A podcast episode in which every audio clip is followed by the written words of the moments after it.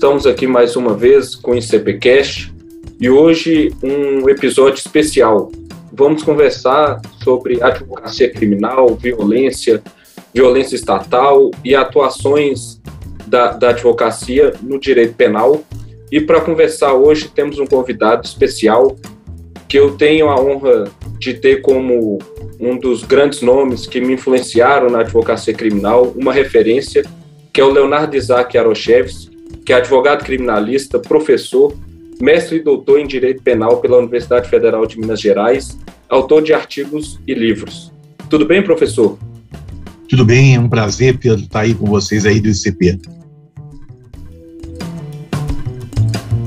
O Instituto de Ciências Penais, o ICP, foi fundado no ano de 1999, durante encontros de diversos acadêmicos e profissionais engajados no estudo das ciências criminais. Como o próprio nome sugere, o ICP é um fórum democrático e plural de estudos e debates que permeiam o tema. Estimulando a reflexão sobre inúmeras vertentes das ciências penais, o Instituto honra sua trajetória acadêmica, assumindo como eixo institucional a defesa intransigente das garantias individuais decorrentes das premissas do Estado Democrático de Direito e da Constituição Federal. Através da produção acadêmica, organização de eventos e inúmeros cursos, o ICP já superou os limites geográficos regionais de Minas Gerais e cada vez mais supera o nacional, honrando a luta pelos valores que se propõe a defender. Fica o convite a todos os nossos ouvintes para que conheçam os projetos do Instituto. Vocês podem encontrar mais informações em nossas redes sociais, no Instagram, arroba Ciências Penais ICP e ICP Jovem, ou ainda através do site icp.org.br. Venham conferir! O ICPcast recebe diversos expoentes das ciências penais para discutir os mais variados temas. Este fator contribui para a diversidade e variedade de ideias e opiniões, que não correspondem necessariamente ao posicionamento do Instituto. É, e hoje, para a gente conversar, para a gente entender essa atuação da advocacia criminal, eu gostaria de, de entender um pouco sobre a caminhada do senhor nessa, nessa vida acadêmica, nessa vida profissional, na advocacia criminal. Como foi o início do senhor na advocacia criminal? Como chegou no direito penal? Desde o início da faculdade, Pedro, desde o segundo período, eu já, como a maioria dos estudantes, se apaixonam pelo direito penal. Só que eu, além de me apaixonar, eu acabei casando com direito penal, né?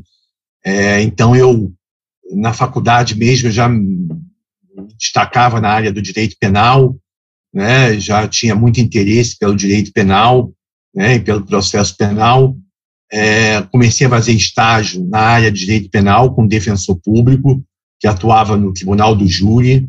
É, logo que eu me formei, eu fui convidado por um ex-professor meu para trabalhar como assessor jurídico no, no, na época no Centro de Educação de Neves, na penitenciária de Neves, né, hoje penitenciária José Maria Alquimim. Comecei a trabalhar lá, atendendo presos, né, na, trabalhando com a execução penal, Paralelamente, eu era nomeado como defensor da ativa no Tribunal do Júri. Comecei a fazer muitos júris e, enfim, isso né, em 87, que foi o ano que eu formei, em 1987, julho de 1987, vou fazer 35 anos né, de, de formado.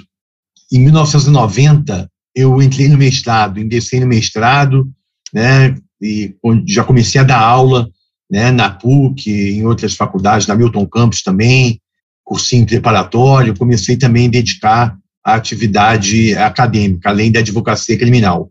Né, montei meu escritório, já tinha meu escritório, e comecei, evidentemente, a atuar. É, depois eu fiz o doutorado, enfim, e me dediquei tanto à, à advocacia criminal quanto à carreira acadêmica, né? Dei aula na, na graduação durante mais de 25 anos, também de aula na pós-graduação, do programa de pós-graduação da, da Faculdade Mineira de Direito da PUC, e sempre voltado, né, minha carreira toda voltada para a área das ciências penais. Tanto meu mestrado quanto meu doutorado foram na área de ciências penais. No mestrado, eu tive como orientador o saudoso professor Oswaldo de Campos Pires, grande referência na advocacia criminal. No doutorado também, de igual modo, tive outra grande referência, o saudoso professor Jair Leonardo Lopes, né, que eram exemplos na minha geração toda, né, se espelhavam muito nesses advogados, além de outros advogados que atuavam na advocacia criminal, como o professor Sidney Saf, né, enfim, tantos outros. Então, é, é era um incentivo para a gente né, seguir na área criminal. E sempre atuei na área do direito penal. Né? Meu escritório é voltado exclusivamente para a área do direito criminal, que é muita coisa hoje em dia, né? Antes era muito ligado só a questão de júri, de questão das drogas, etc. Mas hoje, com essa inflação é, da legislação penal, nós atuamos aí em muitas áreas, né? É, direito penal econômico, tributário, né, financeiro, direito penal do, do, crimes ambientais, né, do meio ambiente, é, é bastante amplo, né, hoje a área do, do direito penal. É esse, esse papel que o senhor cita do professor Ari de ser um exemplo, eu tenho certeza que hoje o senhor também, de certa forma, sente que, que foi um exemplo para uma geração inteira de advogados. Tenho certeza que diversos advogados, é, os grandes nomes que a gente tem na advocacia mineira, tem um, um pouco do espelho do senhor, na, na atuação do senhor, e nessa, nessa, nesse caminho que o senhor seguiu para chegar no direito penal, o senhor se recorda de algum episódio, algo que lhe chamou a atenção, que te trouxe para o direito penal, o porquê do direito penal, a sua escolha no direito penal? É aquilo que eu disse, né? Desde o segundo período, né, quando eu tive aula com a professora Sônia Diniz Viana, que deu aula também durante muitos anos da Milton Campos, eu me apaixonei pelo direito penal. Comecei a estudar direito penal, né, no livro do Heleno, Heleno Cláudio Fragoso, que foi um grande advogado, um grande professor, né, um grande mestre, me influenciou também na minha carreira. Então, foi desde o tempo da faculdade mesmo, né, não teve nenhum. Na faculdade eu fiz júri simulado, meus colegas de turma já sabiam que eu gostava da área do direito penal, né, então minha, minha trajetória desde o tempo do banco, dos bancos de faculdade, da faculdade, da Faculdade Mineira de Direito da PUC, onde eu me formei, minha, minha paixão foi pelo, pelo direito penal, pela ciência penal. Como o senhor enxerga o papel de um bom advogado no combate à violência estatal no processo penal, a fim de fazer valer ali as garantias individuais, que apesar de não parecer nos tempos atuais, o advogado é uma peça essencial no processo penal. Apesar da, das muitas divulgações de, de todo o trabalho que, o, que um advogado criminal tem em um processo, como você vê esse papel dele no processo, no devido processo legal? É, o advogado é indispensável à administração da justiça, né, de acordo com a nossa Constituição da República, né, o, o advogado ele representa né, o sagrado direito de defesa do acusado, né? O acusado deve ser respeitado como indivíduo, como ser humano, né? em razão do princípio da dignidade da pessoa humana no postulado do Estado democrático de direito. Né? O acusado tem deve ter ser cercado de garantias constitucionais. Entre essas garantias está a ampla defesa e o direito dele ser defendido por um defensor da sua escolha ou caso ele não queira, o Estado não tenha condições de contratar, o Estado deve nomear um defensor, um defensor público, um defensor dativo, dependendo da situação, né, para patrocinar a defesa do acusado, que, como eu disse, é um ser de direitos. Ah, existe aí, então, além da defesa técnica, que é aquela feita por um advogado inscrito na regularmente inscrito na OAB, tem a autodefesa, que é por exemplo, o réu pode ficar em silêncio, que é uma garantia constitucional dele. Né? O que ele for alegar também, sua defesa deve ser considerado pelo juiz. Então, o advogado tem um papel fundamental, embora muitas vezes não é reconhecido esse papel. Infelizmente, muitas pessoas confundem um advogado criminalista com o crime que ele defende. Né? É, é necessário fazer essa separação, né? separar o joio de trigo, do trigo. É necessário né, verificar que o advogado ele defende a causa, ele defende o cliente, defende o acusado, que, que tem o sagrado direito, independente do crime que ele tenha, que, está, que ele esteja sendo acusado, tem o sagrado direito de defesa. Né? Isso é fundamental no Estado Democrático de Direito.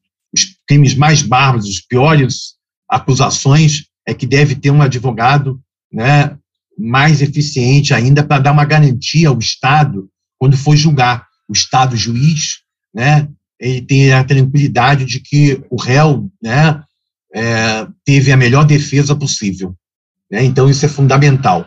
É, nós vivemos um momento né, de uma violência estatal muito grande, de uma inflação penal muito grande, né, é, um excesso de legislação penal. Infelizmente, muitos acham que o direito penal é, é uma panaceia para todos os males. Isso é uma grande falsidade. Nós temos que, eu, pelo menos, sou de uma linha de um direito penal mínimo, né, de um direito penal garantista, de um processo penal garantista, onde há uma maximização da liberdade e uma minimização do direito poder de punir. Né? Nós temos que preservar todas as garantias fundamentais é, do acusado, entre elas a, a presunção de inocência, que é fundamental no Estado democrático de direito. Junto dessa, dessa expansão do direito penal, da, do aumento das criminalizações de conduta, a gente, com essas mega operações policiais envolvido com espetáculo, houve uma, uma crescente campanha específica de criminalização da advocacia criminal especificamente. É, como o senhor vê essas manifestações?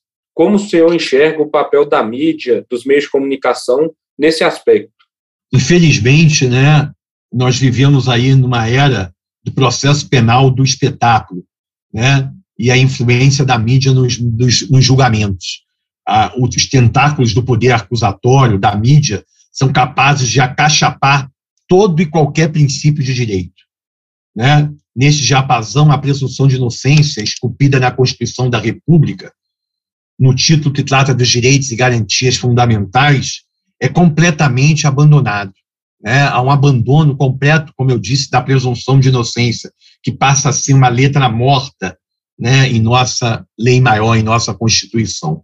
Né? E a imprensa tem um papel fundamental importante nisso. Mas, infelizmente, muitas vezes a imprensa, em razão desse processo penal do espetáculo, de qual fala muito bem Rubens Casara, no seu livro O Processo Penal do Espetáculo, né, que é um livro que eu também recomendo, a, a imprensa tem um papel de acusar, julgar e executar a pena.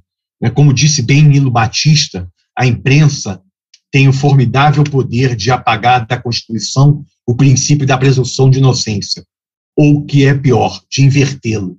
Né? A presunção de inocência se transforma, através da imprensa, num, num, numa presunção de culpa. De culpa né? As dúvidas acerca do delito, as circunstâncias e autoria são transformadas em certezas.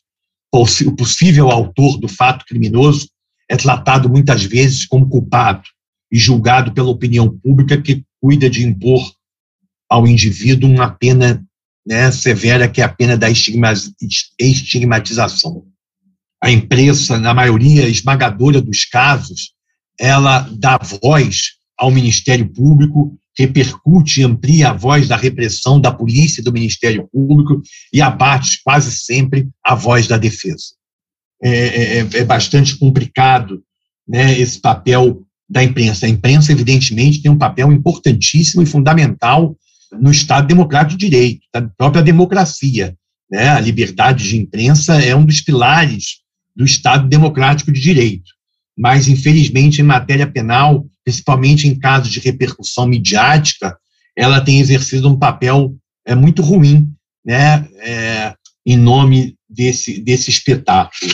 Né? Não há espaço no processo penal do espetáculo para a garantia dos direitos fundamentais. O espetáculo, como diz Rubens Casara, não deseja chegar a nada, nem respeitar qualquer valor que não seja ele mesmo.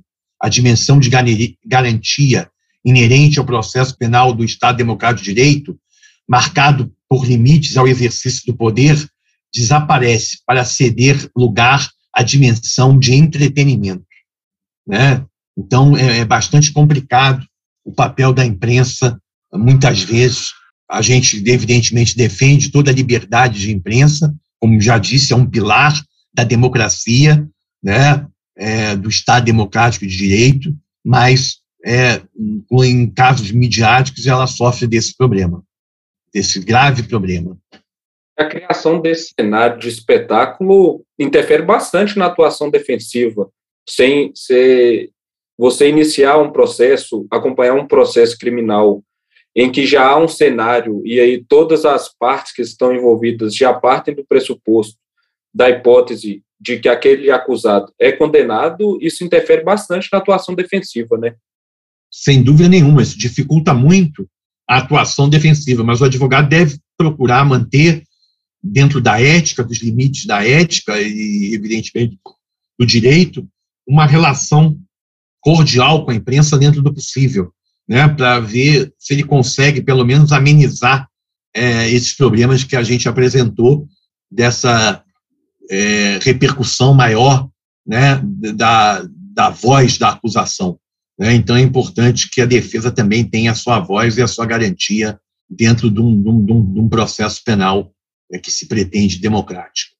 E nesse, nesse aspecto também de, do, do direito penal e da violência estatal, o senhor enxerga o direito penal ou sempre enxergou o direito penal como um instrumento de controle social, de execução do poder do Estado diante da sociedade? Qual a sua visão sobre a, a aplicação do direito penal, principalmente na, na nossa sociedade?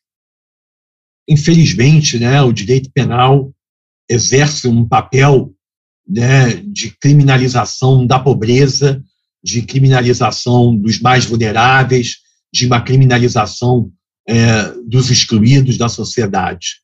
Né? É, se a gente for para o campo da criminologia, né, principalmente da criminologia crítica, nós vamos verificar isso.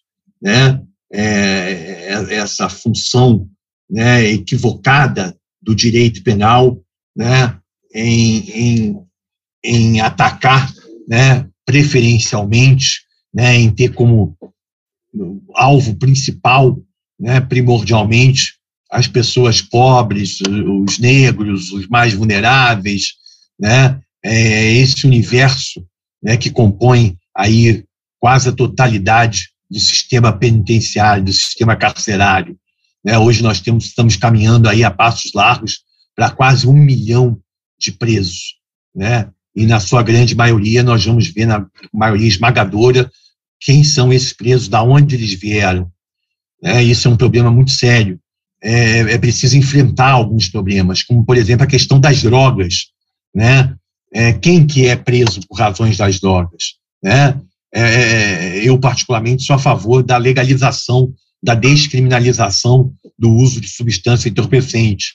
Está no Supremo já parado há algum tempo a descriminalização do uso né, da, da, da maconha, mas eu entendo que todas as drogas devem ser descriminalizadas, porque não há ofensa a um bem jurídico tutelado.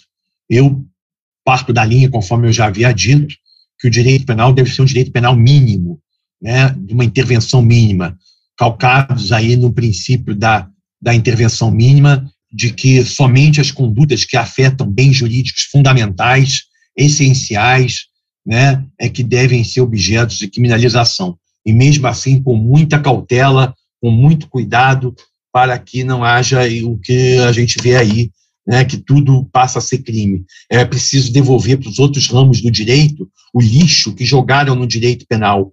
Tudo que não se resolve em outros ramos do direito, pensa-se logo em resolver é, através é, do direito penal.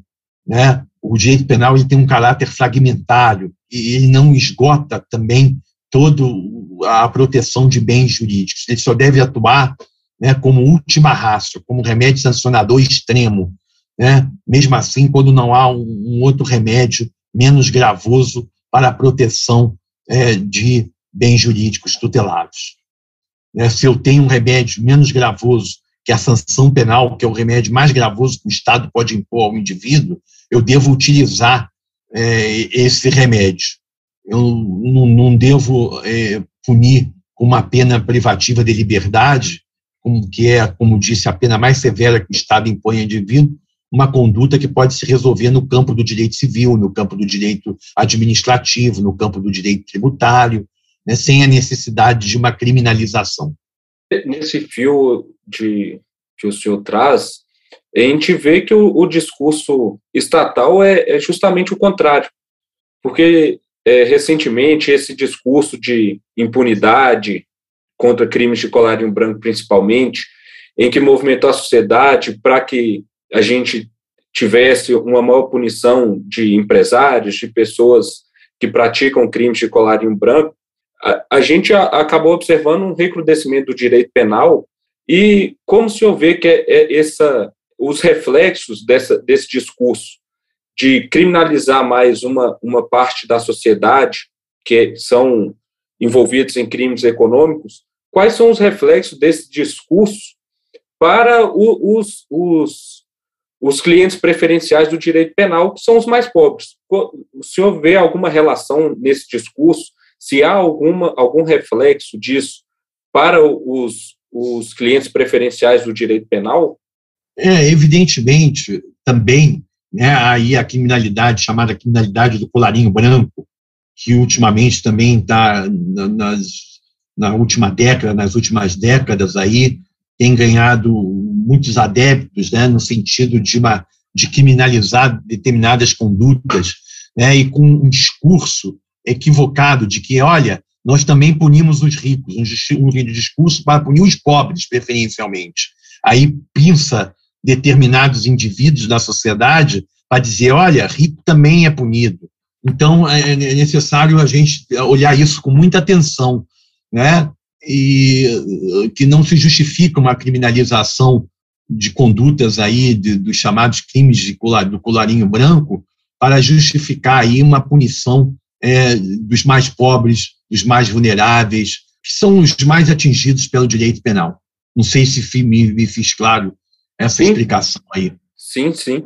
É, é, é, até porque esse discurso que acaba culminando na, no recrudescimento do direito penal ofende princípios, como o princípio da inocência, que recentemente sofreu ataques, é, o princípio da ampla defesa e da, do contraditório acaba sendo ofendidos também, e isso reflete indiscutivelmente no, em todos os processos criminais, né? Há um, um, esse, esse discurso da impunidade, de punir novas criminalidades como forma de justificar a, a criminalização dos mais pobres, tem alguma relação, com certeza, né? É, sem dúvida nenhuma, né? É preciso entender bem quais são os objetivos do direito penal, né? O que, que o direito penal pretende, né? Na verdade, Carrara, em 1883, já dizia da nomania ou nomorreia penal. Né? Escrevia o, o Carrara está eh, que sobre essa é, esse excesso legislativo, a, a pena sendo usada aí excessivamente é, como uma arma do Estado, né, para punir é, os, os, indivíduos, né? É, é, lamentável que isso ocorra, é, essa nomorreia penal, que é esse que vai de encontro, né, aos, aos princípios fundamentais do direito penal, principalmente ao princípio da intervenção mínima de onde que o Estado só deve intervir em casos extremamente graves, né, onde não há um outro remédio né, para conter, né, ou pelo menos para dar uma resposta para a sociedade satisfatória. Já trazendo um pouco dessa fala do senhor, qual a visão do senhor do direito penal? Quais são, como o senhor enxerga os objetivos do direito penal? Bom, uma coisa é o ideal, né? Uma coisa é o ideal, o que a gente pretende como ideal. Outra coisa é o que ocorre na prática. É, na prática, a gente verifica que o direito penal ele acaba é, atacando aí, né, é, atingindo, né, conforme eu insisto nisso, atingindo, né, principalmente é, os pobres. Eu, eu entendo os mais vulneráveis. Eu entendo que o que deveria ser né, sagrado é o respeito aos princípios, né, ao princípio né, da legalidade, ao princípio da lesividade, né, de acordo com o princípio da legalidade, só pode ser castigado aquele comportamento que lesione direitos de pessoas que não é simplesmente um comportamento pecaminoso e, e, e imoral. Né? O direito penal só pode, já dizia Roxin, o direito penal só pode assegurar a ordem pacífica extrema, externa da sociedade e além desse limite nem está legitimado, nem é adequado para a educação moral dos cidadãos. Né? Do princípio da lesividade decorre a proibição de incriminação de uma atitude interna, a proibição de incriminação de uma conduta que não exceda o âmbito do próprio autor, a incriminação de estados ou simples condições existenciais, né? O direito penal deve ser o direito penal da ação e não o direito penal do autor, né? Em razão também do princípio da lesividade, proíbe-se a incriminação de condutas desviadas que não afetem qualquer bem jurídico. Né? Não se pode castigar ninguém, já dizia Zaffaroni, porque usa barba ou porque deixa de usá-lo, porque corte ou não o cabelo. Por isso, por isso não, isso não ofende qualquer é, bem, bem jurídico. Então, nós temos aí né, o princípio da lesividade, o princípio da culpabilidade, né, onde o direito penal só deve punir, como eu já disse e repito, em, em razão do fato, um direito penal do fato e não um direito repugnante, direito penal do autor, um direito penal que afaste qualquer responsabilidade objetiva, né? Então é necessário termos um direito penal realmente que respeite esses princípios fundamentais, essas garantias fundamentais que decorrem do próprio Estado democrático de direito. O próprio princípio da culpabilidade ele, decorre do respeito à dignidade da pessoa humana. Né? Então, é necessário né, que é, é, todos esses princípios né, sejam respeitados. Infelizmente, não é, né, nem na prática legislativa, nem na prática judiciária. Né, nós verificamos aí diversos abusos, né, tanto de uma parte quanto de outra. É, e o senhor entende que, de alguma forma, essa a criminalização da política interfere de alguma forma no exercício dessas garantias fundamentais? Há, há alguma relação entre esses, esses aspectos? Tem, tem, sem dúvida, né? A criminalização da política, como também a criminalização da advocacia. Isso acaba por macular né, todos os objetivos do direito penal. Né? É, vai além, muito além do que deveria ser. É aquilo que eu falei, uma coisa é o ideal, outra coisa é o que ocorre na prática. E aí nós verificamos muitas vezes a criminalização da política, a criminalização da advocacia, com, com, em completa violação né, e desrespeito a esses princípios fundamentais, a essas garantias fundamentais.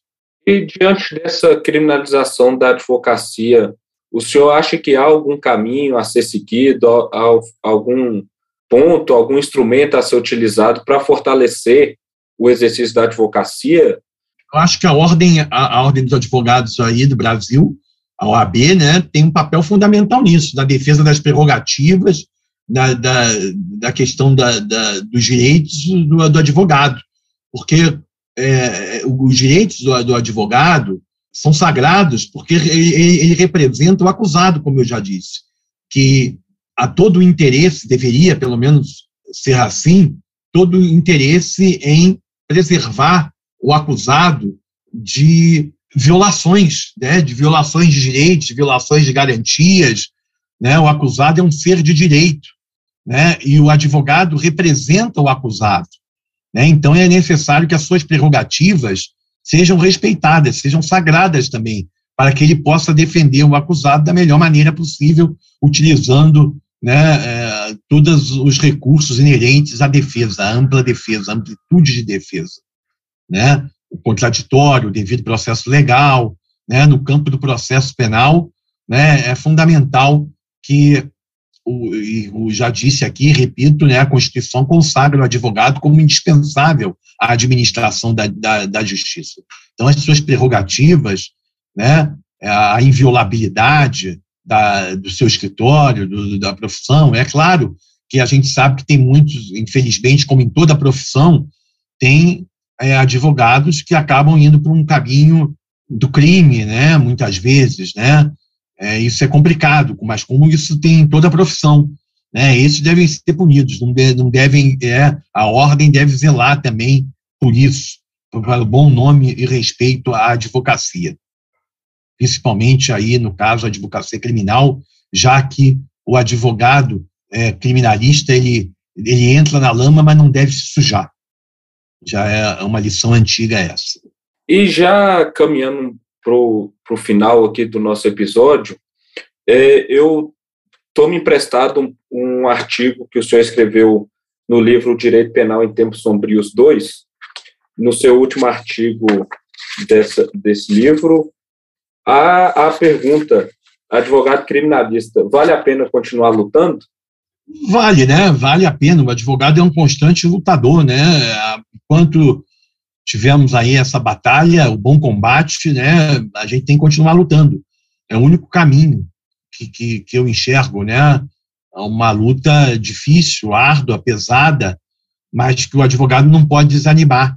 A advocacia ela é um exercício diário, né? De estudo, de paciência, é, de luta, eu sei que às vezes a gente fica desanimado, é normal, com algumas derrotas, com algumas injustiças que são cometidas no, no decorrer da vida, né? mas isso deve servir de mais um incentivo para continuar lutando.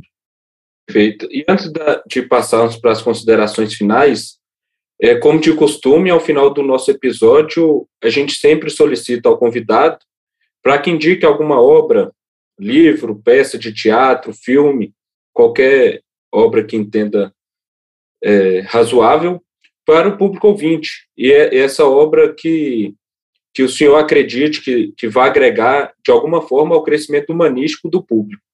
O senhor tem alguma obra para indicar para os nossos ouvintes? Tenho, vou indicar aí algumas obras. Uma na literatura mundial, que é o livro Crime e Castigo, de Dostoiévski, né? eu acho um clássico, um dos melhores livros que eu já li. Indico também né, do nosso grande Guimarães Rosa, O Grande Sertões Veredas, né, que é um clássico também da literatura mundial. Né? Guimarães Rosa é reconhecido no mundo inteiro como um grande escritor. Né? Então, são dois livros aí que eu acho que, para amenizar, sair do direito, mas ao mesmo tempo ter lições de vida que podem contribuir, sem dúvida nenhuma, que contribuem para o exercício da advocacia, para o exercício profissional, para a humanização do direito, né? São duas obras aí que eu acho bastante interessantes. No campo do direito, para citar obras ligadas, eh, tem a obra é, do Evandro Lins e Silva, que eu gosto muito, a, a Defesa tem a Palavra, né, onde ele narra a defesa que ele fez do, do Doc Street, é um clássico também. Evandro Lins e Silva foi um dos grandes advogados do júri, um dos grandes nomes da advocacia criminal. Aí nós temos vários livros, né?